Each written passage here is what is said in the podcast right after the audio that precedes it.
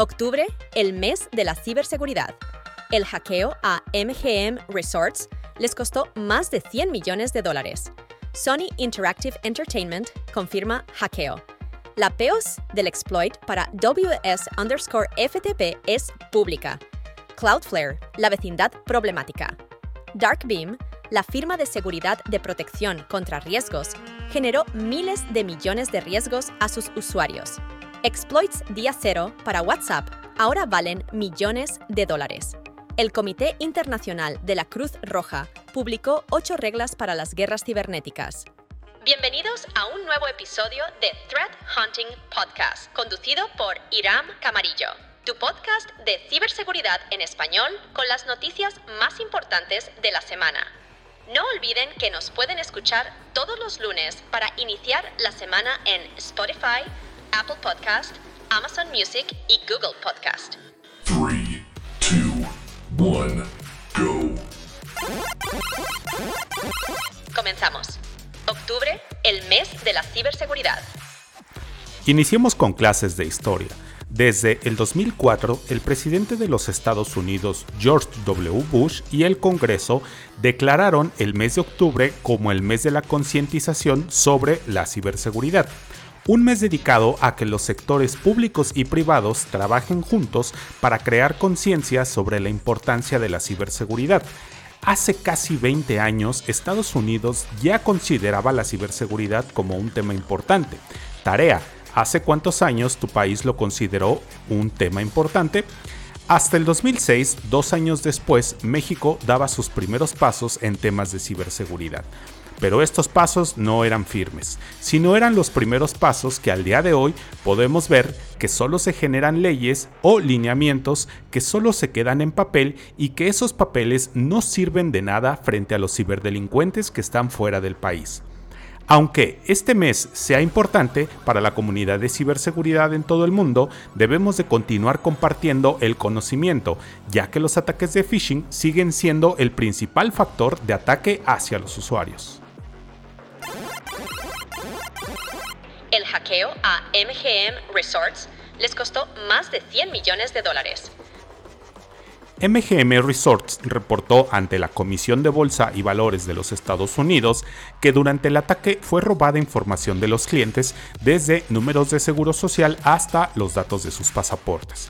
Los costos de los daños generados por este ataque llegaron a casi 100 millones de dólares y aparte pagaron casi 10 millones de dólares en servicios de consultoría, honorarios legales y otros gastos. MGM dice que espera restablecer sus operaciones completamente hasta noviembre. Debido al tipo de información extraída por los atacantes, MGM tuvo que contratar servicios de protección de identidad de la empresa Experian, servicios de supervisión de crédito y protección de identidad. Sony Interactive Entertainment confirma hackeo. Sony ha notificado a empleados, ex empleados y a sus familiares sobre una violación de ciberseguridad que expuso información personal.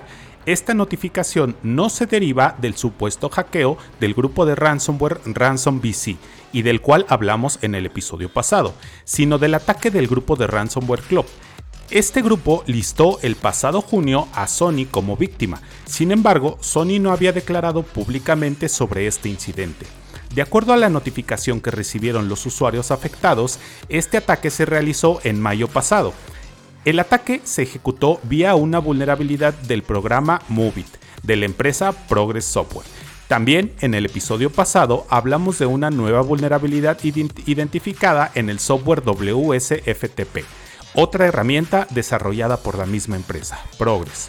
Club explotó esta vulnerabilidad el 28 de mayo y fue hasta el 2 de junio, es decir, cinco días después, cuando Sony detectó el problema. En ese momento, Sony dio de baja el sistema comprometido y parchó la vulnerabilidad, pero fue demasiado tarde. Los atacantes ya habían descargado la información de 6.800 personas. El equipo de Blipping Computer se comunicó con Sony y le preguntó acerca de la reciente brecha de seguridad que anunció el grupo Ransom BC, a lo que Sony comentó que estaban investigando e identificaron actividad maliciosa en uno de sus servidores en Japón. La PEOS del exploit para WS underscore FTP es pública. Continuando con la nota anterior, investigadores de ciberseguridad ya publicaron una prueba de concepto del exploit para WS-FTP el 2 de octubre. ¿Qué significa esto? Esta vulnerabilidad permite la ejecución de código remotamente, por lo que nos podemos estar enfrentando a una ola de ataques como sucedió con Movit. Según la plataforma Shodan, existen casi 3.000 servidores expuestos a Internet vulnerables. Estos servidores, por lo menos para la TAM, están en México, Brasil, Argentina, Chile, Perú, Panamá y Guatemala. Aunque para algunas personas el hacer público el código de este exploit pueda considerarse peligroso, los atacantes comenzaron a explotarla desde el 30 de septiembre, según Rapid7, tres días después de que la empresa Progress lanzó el parche. Para los que se preguntan, si no existe públicamente el código del exploit, ¿cómo los atacantes pueden generar un exploit? No soy un experto en este tema y la verdad no he estudiado mucho este campo, pero lo que les puedo decir es que cuando se realiza una actualización se puede analizar el parche de seguridad identificado y se identifican las funciones que reciben un cambio y cuáles son los cambios que instala el parche en el sistema. Así, por ejemplo, si una función cambia la forma en la que procesa los datos introducidos o por ejemplo algo básico, si la función sanitiza los datos que recibe una aplicación dentro de un campo de texto, se puede determinar que la vulnerabilidad se explota a través de una inyección SQL. Cloudflare, la vecindad problemática. En esta ocasión, un investigador de la firma de ciberseguridad Certitude encontró una forma de atacar los sistemas detrás de Cloudflare. ¿Cómo? Usando al mismo Cloudflare como arma ya que esta plataforma tenía un problema de lógica o de confianza, mejor dicho, ya que el sistema de protección de Cloudflare está diseñado para proteger a sus clientes de ataques externos, pero nunca consideraron el escenario en el que si un atacante está dentro de su infraestructura o círculo de confianza, automáticamente permite a un atacante aprovecharse de esta confianza.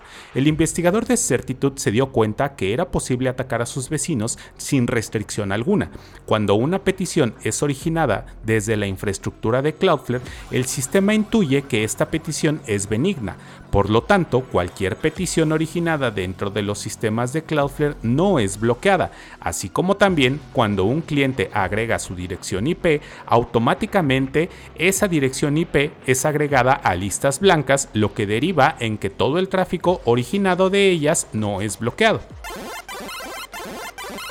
Darkbeam, la firma de seguridad de protección contra riesgos, generó miles de millones de riesgos a sus usuarios. Darkbeam dejó dos de sus sistemas con Elasticsearch y Kibana desprotegidos, lo que derivó en la exposición de 3.8 mil millones de registros. Derivado de esto, se filtraron miles de millones de combinaciones de correos electrónicos y contraseñas. Esto fue identificado por el CEO de la firma Security Discovery, Bob Dianchenko Dianchenko dijo que esto usualmente se genera debido a un error humano. El medio de noticias Cyber News intentó contactar a Darwin, pero no recibió respuesta. Exploits día cero para WhatsApp ahora valen millones de dólares. En el episodio pasado hablamos de una firma de ciberseguridad rusa que aumentó los pagos de los exploits día cero de 200 mil a 20 millones de dólares. Pero ¿saben por qué? Esto se deriva gracias a que las empresas como Apple y Samsung implementan constantemente mecanismos de seguridad para proteger a sus dispositivos y encapsular a las aplicaciones para que cualquier vulnerabilidad que tengan estas apps no afecten al dispositivo, que es el objetivo principal de los atacantes. El medio de noticias TechCrunch encontró que desde el 2021 los exploits día cero que permiten a un atacante comprometer un dispositivo a través de una vulneración de WhatsApp en Android puede costar entre 1.7 y 8 millones de dólares. Por ejemplo, en el caso de WhatsApp, un exploit día cero que no requiere la interacción del usuario puede valer hasta 1.7 millones de dólares. El Comité Internacional de la Cruz Roja publicó ocho reglas para las guerras cibernéticas. Esta nota la compartieron nuestros amigos de elhacker.net y me pareció muy interesante. El Comité Internacional de la Cruz Roja considera que ha surgido una tendencia preocupante en la que un número creciente de civiles se involucran en conflictos armados a través de medios digitales. A partir de esto podemos entender que se refieren principalmente a la guerra entre Rusia y Ucrania, ya que cuando inició, muchos expertos en ciberseguridad comenzaron a organizarse para lanzar ciberataques en contra del país rival. Digo rival porque tanto Rusia como Ucrania tuvieron adeptos. Algo muy importante es que estas reglas se centran en civiles que participan en las guerras cibernéticas en un contexto de un conflicto armado. El documento comienza con unos puntos que me parecieron importantes. El primero, el ciberespacio no es un espacio sin ley, incluso las guerras tienen límites. Segundo, deben tener precaución. Los hackers civiles corren el riesgo de recibir ataques cibernéticos o físicos e incluso pueden ser procesados penalmente al participar en estas guerras. Los ocho puntos son no dirigir ataques cibernéticos contra civiles. Segundo, no utilizar malware u otras herramientas o técnicas que se propaguen automáticamente y dañen indiscriminadamente objetivos militares y bienes civiles. Tercero, al planificar un ataque contra un objetivo militar, haga todo lo posible para evitar o minimizar los efectos que su operación pueda tener en los civiles. Cuarto, no realizar ninguna operación cibernética contra las instalaciones médicas y humanitarias. Quinto, no realizar ningún ciberataque contra objetos indispensables para la supervivencia de la población o que puedan liberar fuerzas peligrosas. Sexto, no hacer amenazas de violencia para sembrar el terror entre la población civil. Séptimo, no incitar a violaciones de derechos internacionales humanitarios. 8 y la más importante, cumple con estas reglas incluso si el enemigo no lo hace. Llegamos al final de este episodio. Nos escuchamos el próximo lunes con más notas. Recuerden enviarnos sus comentarios y calificarnos en la plataforma donde nos estén escuchando para seguir mejorando. No olviden seguirnos en X y Facebook también suscríbanse en Apple Podcast, Spotify, Amazon Music y Google Podcast.